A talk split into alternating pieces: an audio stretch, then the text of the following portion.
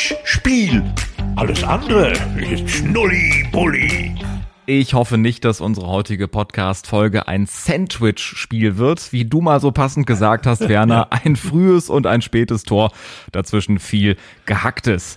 Du hast im Jahr 2020 mehr Titel gewonnen als Borussia Dortmund. Und auch wenn die Queen jetzt gerade 70-jähriges äh, Thronjubiläum feiert, du bist der einzige King der Sportberichterstattung, der unverwechselbare, unvergleichliche, einzigartige Werner Hansch. Glück auf. Naja, naja, naja, also fahren wir es ein bisschen runter. Ich merke, du bist begeistert ja, nach meiner Einleitung. Ja, bestimmt.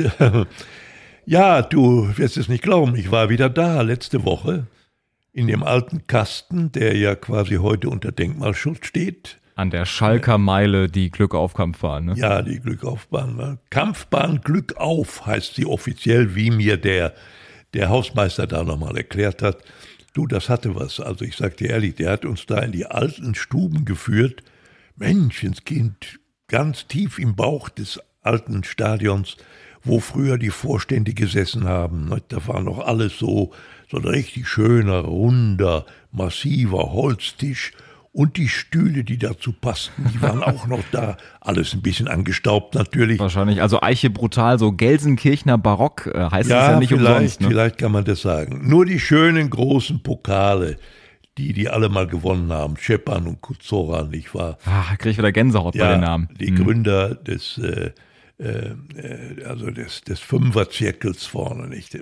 Schalker Kreisel nannte man das und äh, Nein, es war wirklich sehr angenehm. Und ich war nicht alleine. Icke, mein alter Freund, Icke Hüftgold, ja, alias Matthias Diestel, war auch dabei und ein sehr, sehr angenehmes äh, Team vom ZDF, Redakteurin und äh, ein Kameramann, haben eine Menge Bilder gedreht äh, und das alles kann man, wenn man will, dann wahrscheinlich auch sehen, ausschnittsweise natürlich vieles andere mehr in einer Sendung des ZDF, die heißt Volle Kanne, ist sicherlich den meisten bekannt. Absolut. Das ist eine mhm. Vormittagssendung und ja, da geht es um meine Krankheit in allererster Linie. Das wissen ja die meisten, dass ich ziemlich äh, ja, abgestürzt war in die Glücksspielsucht.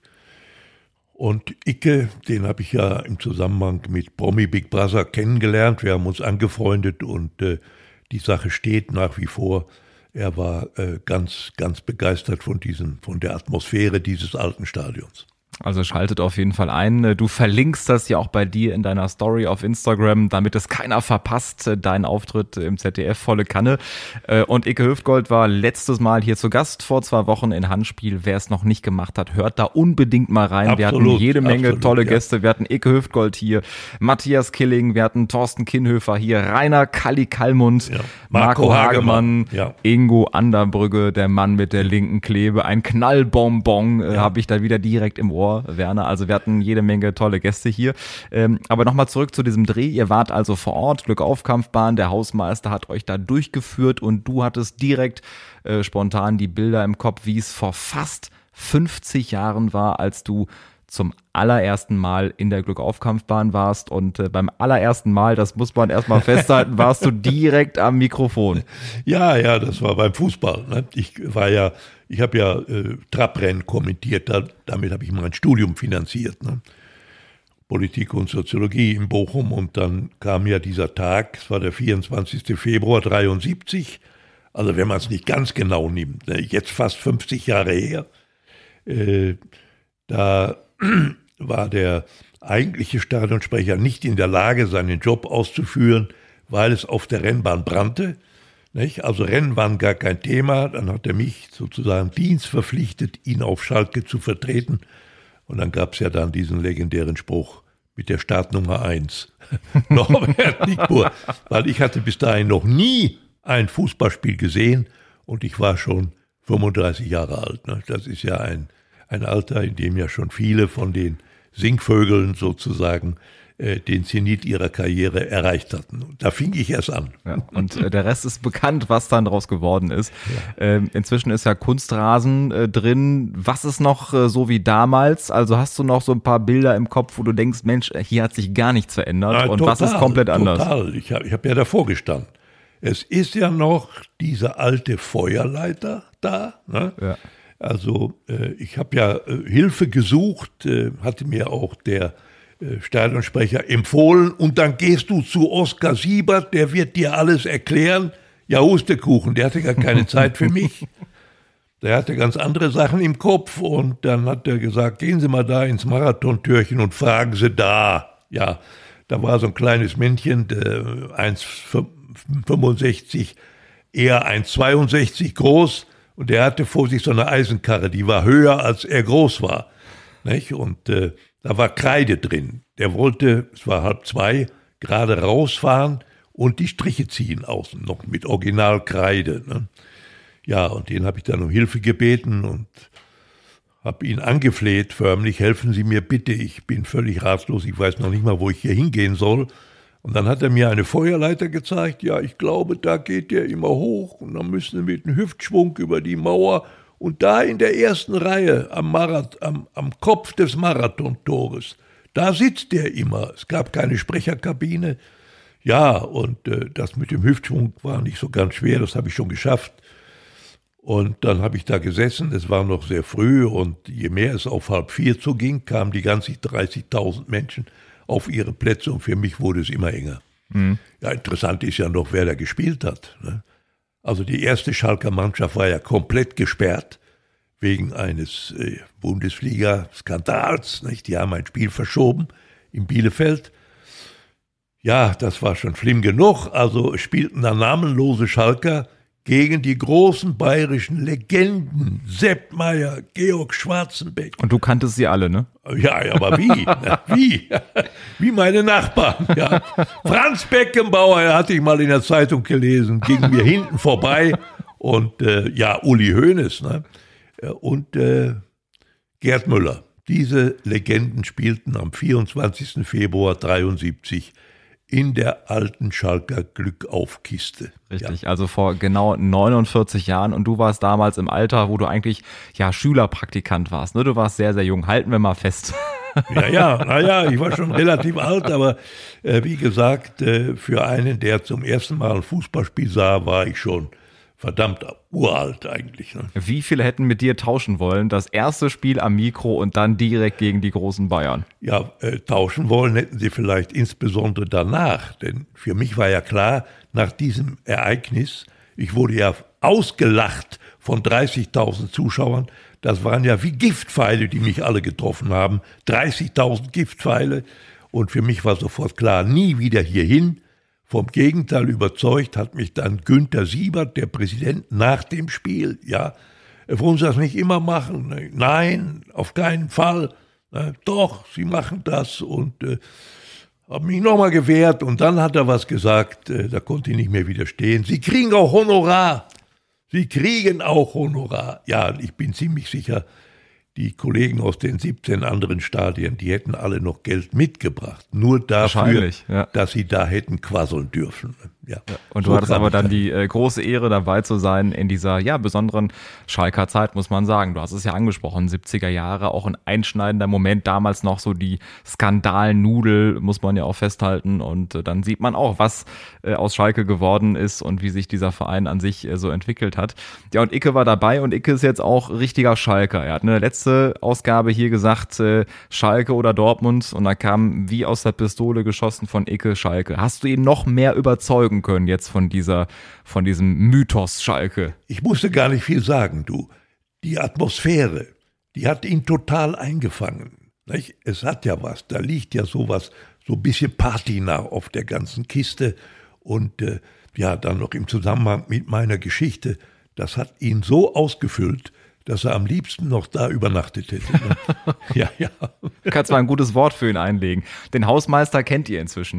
Ja, den, kennen wir, den kennen wir, ja. Ist aber nicht mehr der von früher, ne? Ist jetzt ein anderer wahrscheinlich. Ja, ist ein Mann, der in Rente ist, natürlich mit Herzblut, mit Schalke Herzblut, das ist klar. Ein Muss, ja. Ja, der macht das jetzt ehrenamtlich da und äh, ja, ich glaube aber irgendwo hat die Stadt natürlich da noch so ein bisschen die Hand drauf auf dem ganzen Ding. Ne? Mhm. Ja. Und was ich lustig finde bei Icke ist ja ein richtiges Schlitzohr und kreativ bis zum geht nicht mehr. Seine Freundin Nina sieht ja so ähnlich aus wie Laura Müller vom Wendler und äh, da haben sie jetzt in einem Supermarkt ein paar Fotos nachgestellt. Es sollte so aussehen, als sei sie schwanger.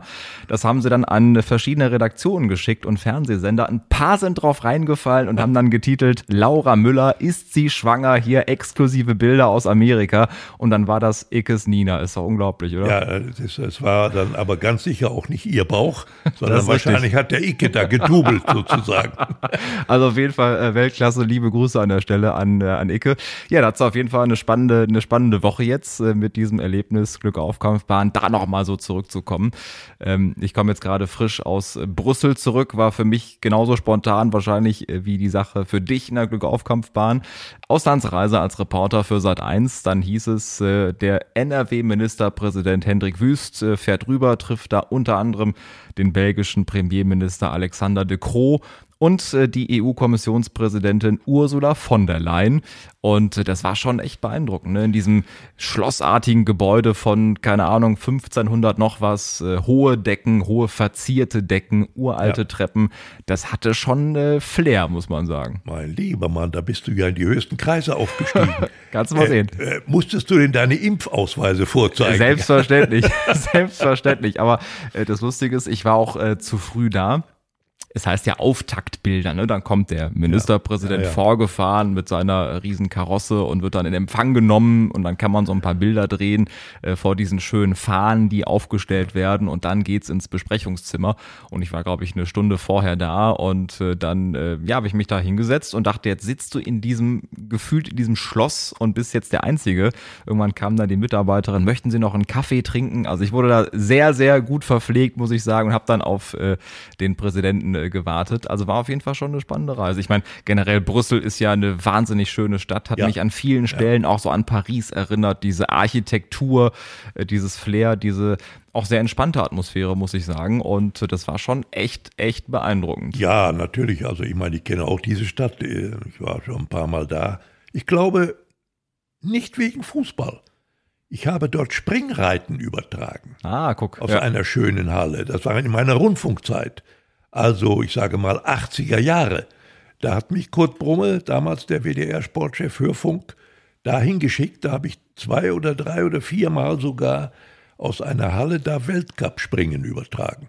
Ja, ja, und dann natürlich war, also waren wir immer fast eine Woche, nicht? Und dann natürlich da in diesen schönen Vierteln, da gibt es so tolle Pralinen, ne? Ach, da gibt's jede Menge. An jeder Ecke gibt's da wahnsinnig tolle Restaurants, Cafés, ja, ja, Bars. Ja, also da, äh, da wird man an jeder Ecke schon super verpflegt, muss man sagen. Ja, man hat seit eins keinen Korrespondenten in Brüssel, das wäre doch ein Job für dich. ich bin auch froh, dass ich nah an Schalke wieder bin. Deswegen bin ich auch wieder zurückgekommen. Natürlich nur wegen Schalke.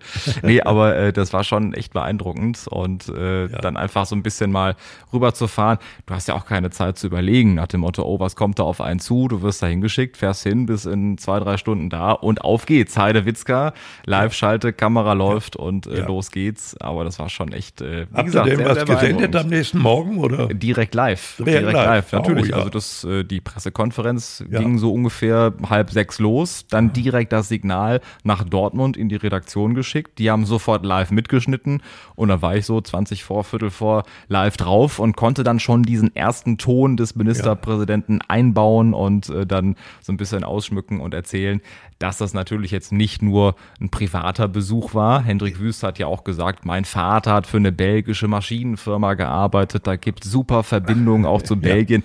Natürlich war das, halten wir uns fest, das war Wahlkampf, das ist klar. Das hat ja Armin Laschet ähnlich gemacht. Er war dann beim Papst vor der Bundestagswahl, er war ja, bei ja. Emmanuel Macron auch nicht nur einmal. Das sind ja die Bilder, da können die anderen Kandidaten nicht mit dienen, ja, mit diesen internationalen der, Bildern. selbst der Papst hat dem Laschet nicht geholfen. aber, er äh, hat es gehofft, aber es hat nicht geklappt. Ja, ja, und aber der Wüst, äh, ich sage mal, soweit ich weiß zuletzt, es steht spitze Kopf, ne? Richtig. Ähm, die SPD hat 28 Prozent und äh, die CDU 26 Prozent. Kopf ja. an Kopf rennen. Platz drei geht an die Grünen, der vierte Platz an die FDP. Ähm, ja. Ich sag mal, wenn es so läuft wie bisher, dann läuft es wahrscheinlich auf eine Ampel hinaus, ne? Vermutlich, vermutlich dann. Da wird Berlin ein bisschen Vorbild sein. Ne? Ja, aber da muss der Wüst halt noch ein paar Mal nach Brüssel fahren. Dann dann hat er eine richtige Chance. Ich fahre mit. Ja. ich melde mich an. Auf jeden Fall. Ähm, was waren noch deine besonderen Reporter-Einsätze, Werner? Also Brüssel, klar, die Stadt kennst du auch, aber du warst ja auch bei Olympia, du warst in Champions League-Stadien unterwegs. Was ist da so in besonderer Erinnerung? Ja, also ganz besonders äh, muss ich einfach hier nochmal sagen, war sicherlich zum Beispiel Mailand, ne? Mhm. 21. Mai 97, eben mit Schalke in Verbindung. Damals der große Außenseiter im Rückspiel des UEFA-Pokal-Endspiels. Zu Hause hatten sie 1-0 gewonnen, aber Mailand war natürlich der klare Favorit. Dann diese Mannschaft damals mit Jens Lehmann, mit äh, Ton, mit Olaf, mit Mölder, das Kampfschwein und so weiter. Ne? Äh, Juri Mölder konnte nicht spielen, der war verletzt, der hat die Spielerfrauen unterhalten auf der Tribüne.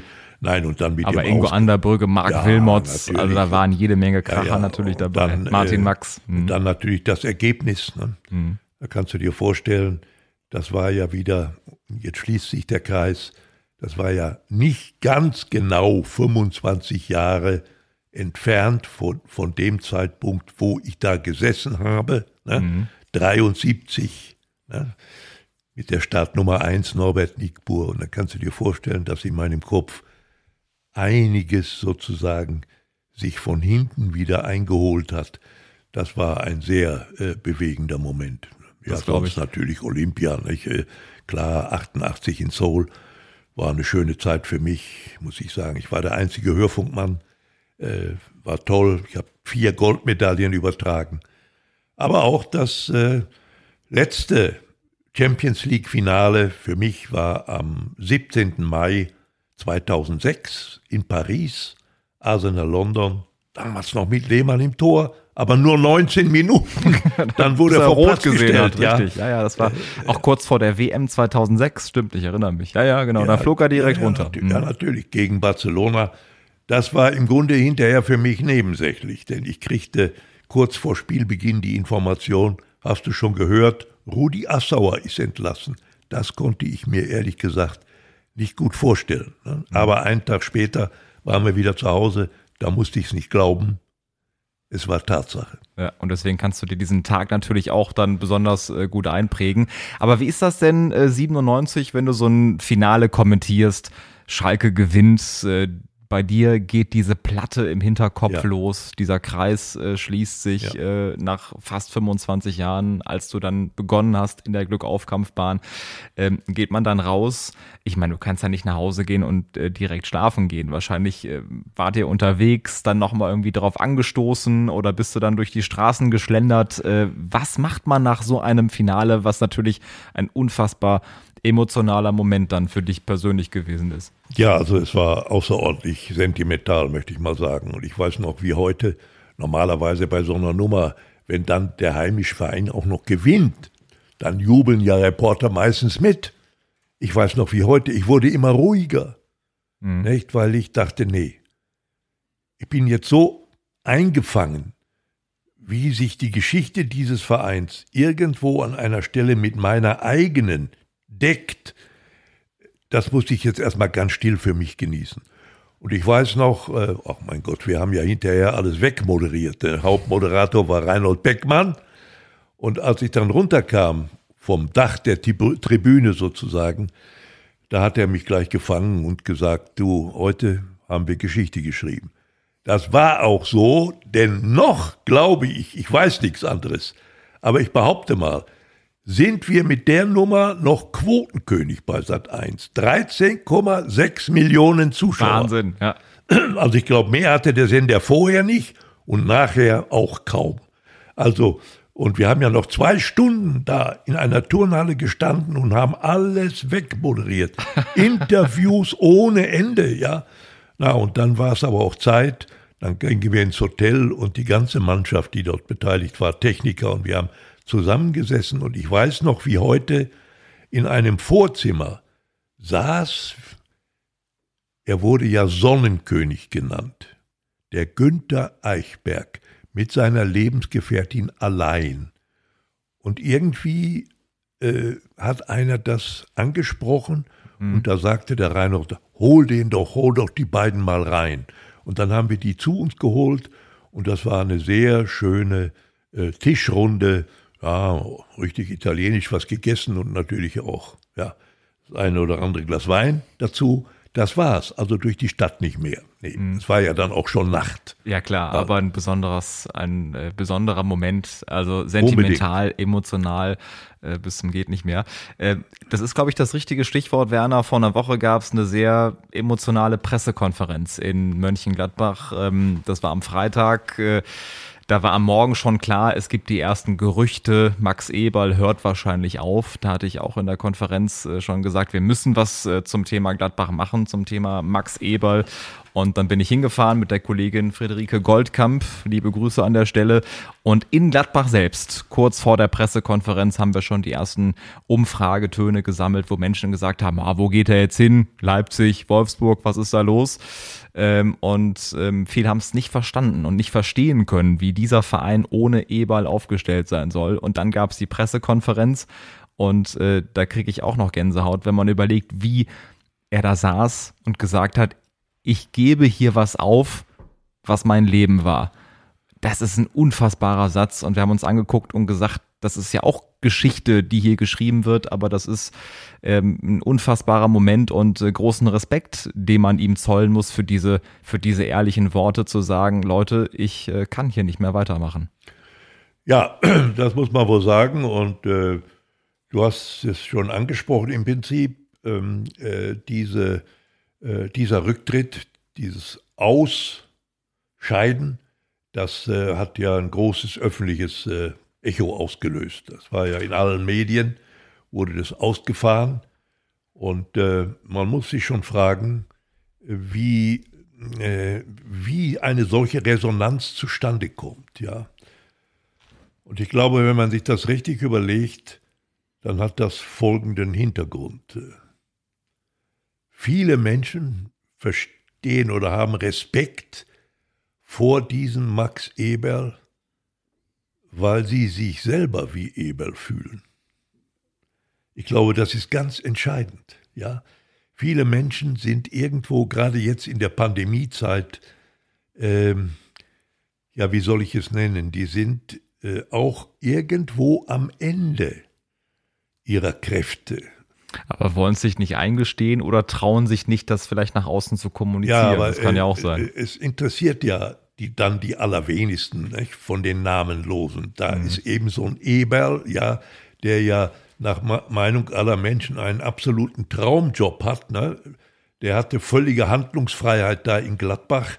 Und äh, sicherlich, ich zum Beispiel habe mir ge gedacht, da muss es einen konkreten, vielleicht war der schon schon länger down, ja, also leer. Ne?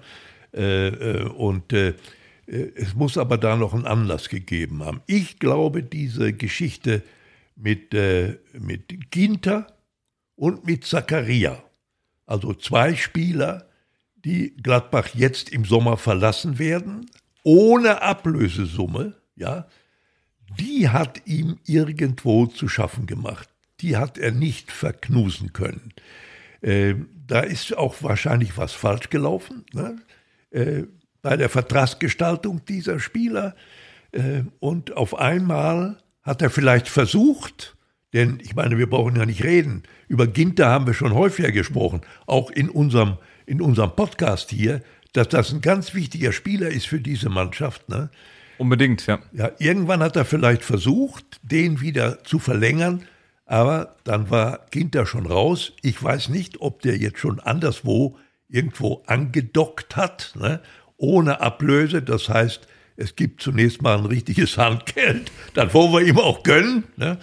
Und Zakaria vielleicht ins Ausland, ich weiß es nicht. Also ich kann mir vorstellen, das war der letzte Tropfen, der bei dem Max Ebert sozusagen das Fass hat überlaufen lassen. Ne? Und Plus diese ewige Trainerdiskussion um Adi Hütter, die sich ja auch seit Monaten äh, zieht. Vor einem Jahr hat Eberl schon mal eine Auszeit genommen, war vier Wochen raus, hat auch da gesagt, ich muss mal äh, mich rausziehen, war dann von den vier Wochen, glaube ich, effektiv zwei Wochen weg und dann wieder zurückgekommen, äh, auch in einer wichtigen Phase, wo es auch um Transfers ging. Also ähm, wahrscheinlich hat ihm einfach diese Auszeit da auch nicht ausgereicht. Ne? Und äh, das sind, ich glaube auch, wie du sagst, ganz, ganz viele Faktoren, die dann zusammen dieses Bild ergeben, wo man dann irgendwann sagt. Und er wahrscheinlich, das wird eine unfassbar schwere Entscheidung für ihn gewesen sein. Auch da, wenn du überlegst, du bist fast 25 Jahre bei diesem Verein in verschiedenen Funktionen, bist dann äh, über 14 Jahre verantwortlich. Und das hat er auch gesagt, das ist ja auch so eine Form seines eigenen Babys, dieser Verein. Und äh, das muss er beschützen und äh, vor allen äußeren Einflüssen dann eben auch äh, beschützen. Und deswegen macht das ja auch was mit einem Menschen, wenn man dann in so langen Zeitraum dann vor Ort ist und dann irgendwann merkt, so, pff, die Kräfte, die reichen jetzt nicht mehr aus. Und ich hoffe einfach, dass er dann irgendwann wieder zu dieser unbändigen Lebensfreude zurückkommt und das, was er immer ausgestrahlt hat, diese positive Art, dass er die sehr schnell wieder gewinnt, aber jetzt auch vor allem das macht, was ihm gut tut, was, was er gerne machen will und aus diesem Stress, aus diesem Strudel rauskommt. Ja, also äh, ich habe keine Ahnung. Ich glaube, er hat doch nichts angedeutet, was er machen will. Wahrscheinlich überhaupt erstmal raus, nichts sehen, nichts hören. Und da kommen wir jetzt an einen Punkt, den finde ich auch besonders wichtig. Äh, ich habe ja eben gesagt, diese große Resonanz in unserer Gesellschaft, führe ich darauf zurück, dass viele Menschen sich eigentlich ähnlich fühlen. Ja, die sind durch die krankmachende Mechanik des Alltags eigentlich auch am Ende. Nur der kleine, aber sehr feine Unterschied zu Max Eberl ist eben der, die können nicht sagen, ich bin jetzt mal weg. Ich will euch alle nicht mehr sehen. Ne? Wie der Eberl ja gesagt hat zu den Journalisten. Das fand ich auch sehr schön. Mhm. Will euch alle nicht sehen, die immer so um mich herum schwirren, um irgendwo neue Informationen sozusagen aus mir herauszukitzeln. Euch will ich jetzt mal alle nicht sehen. Äh, das können halt normale Menschen nicht. Ne? Und das ist der große Vorteil, den Max Eberl hat. Der hat so viel Kohle auf dem Konto, dass er sich das leisten kann. Und das ist nicht ganz unwichtig bei der Geschichte. Da gebe ich dir recht. Auf der anderen Seite kann man diesen Job natürlich auch nicht mit anderen Jobs vergleichen. Ich weiß, was du meinst. Viele können das gar nicht, die müssen durchziehen, ja. die haben nicht die Möglichkeit, ja. überhaupt darüber nachzudenken. Natürlich. Äh, ich äh, werfe alles hin und mache das nicht weiter. Andersrum gesehen, ähm, wenn es irgendwann tatsächlich in eine Krankheit geht und man wirklich dann ausgelaugt ist und nicht mehr kann, äh, dann ist es das Recht von jedem zu sagen, stopp, wir müssen das irgendwie jetzt hier resetten und das kann jetzt so nicht weitergehen. Aber ich finde, ähm, wie schätzt du das ein? Ich finde, das erfordert unfassbar viel Mut, sich da auch so hinzusetzen und das zu sagen. Sie hätten ja auch eine Pressemitteilung verschicken können und keine Pressekonferenz machen können. Er wäre einfach weg gewesen, für niemanden erreichbar. Aber sich da so hinzusetzen und auch so emotional wirklich unter Tränen zu sagen, äh, so geht's nicht weiter. Ich beende hier was, was mein Leben war. Der Fußball ist mein Leben aber so geht's nicht weiter. Ich lasse hier auch ein Team zurück, das ich lieb gewonnen habe. Ich muss das Team zurücklassen und ich muss jetzt auf mich gucken. Ähm, das, das äh, sind schon Sätze, die einen echt nachdenklich machen. Ja, und neben ihm saß ja der etwas kalt wirkende Präsident. Ja, nicht nur etwas. Ja. ja was mich ja mhm. eigentlich gewundert hat, denn äh, das ist ja nun ein Mensch, den ich eigentlich sehr hoch schätze, auch für seine menschliche Dimension. Und da hat er wohl, das war für mich Ausdruck dessen, dass er persönlich sich wo sehr getroffen fühlte durch die Entscheidung von Eberl eben jetzt auszusteigen. Ne? Ja, sicher, es waren Tränen, es war ähm, Bedauern, es war Schmerz, den konnte man spüren in dieser Pressekonferenz. Äh, das ist sicher richtig. Äh, wir müssen jetzt mal, ich bin mal gespannt, äh, irgendetwas wird er ja wieder mal machen müssen, denke ich. Ich weiß jetzt nicht, soll man sagen, Rückkehr zum Fußball ist ausgeschlossen? Würdest du das heute sagen oder?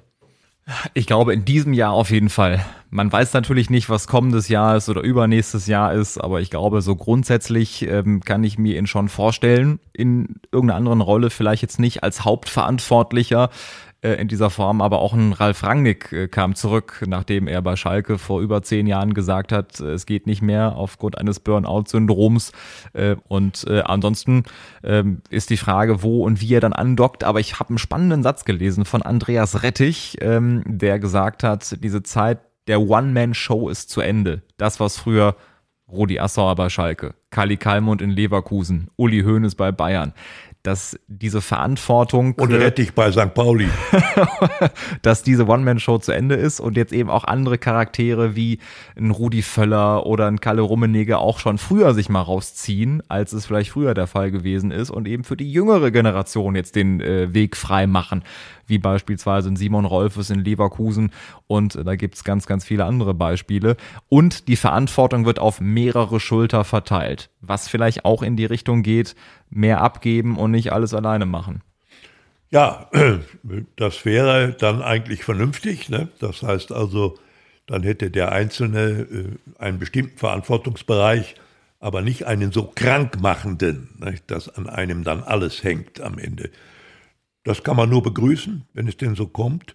Aber ich sage auch, wenn es so ist, dass Fußball sein Leben war, dann gibt es doch eine gewisse Wahrscheinlichkeit, dass der Max irgendwann mal wieder zurückkommt, wenn es ihn juckt, wenn es ihn wieder juckt. Und ich glaube, er wird ja überhaupt kein Problem haben, irgendwo wieder anzudocken, äh, denn er hat ja so einen Standard sich in der Branche erarbeitet. Äh, ich glaube, da wird es kein Problem sein und ist ein unfassbar sympathischer, authentischer und ehrlicher Mensch. Ne? Das, was wir auch oft uns wünschen von Fußballern, von Entscheidungsträgern, das verkörpert er und deswegen wäre es auch deswegen super, wenn so jemand die Liga wieder bereichert. Werner, wir freuen uns erstmal auf volle Kanne. Ähm, in zwei Wochen sehen und hören wir uns hier wieder bei Handspiel, wenn ihr äh, da draußen die letzten Folgen nicht gehört habt. Wie gesagt, Eke Hüftgold, Kali Kalmund, Matthias Killing und, und, und hier bei uns im Podcast Gast. Podcast. Hört noch mal rein. Lasst uns ein paar Sterne da auf Apple Podcasts und auf Spotify. Da kann man inzwischen auch äh, folgen und ähm, Podcasts bewerten. Wir freuen uns über eure Sterne und äh, sehen und hören uns dann, wie gesagt, in zwei Wochen hier wieder. Ja, ich freue mich schon.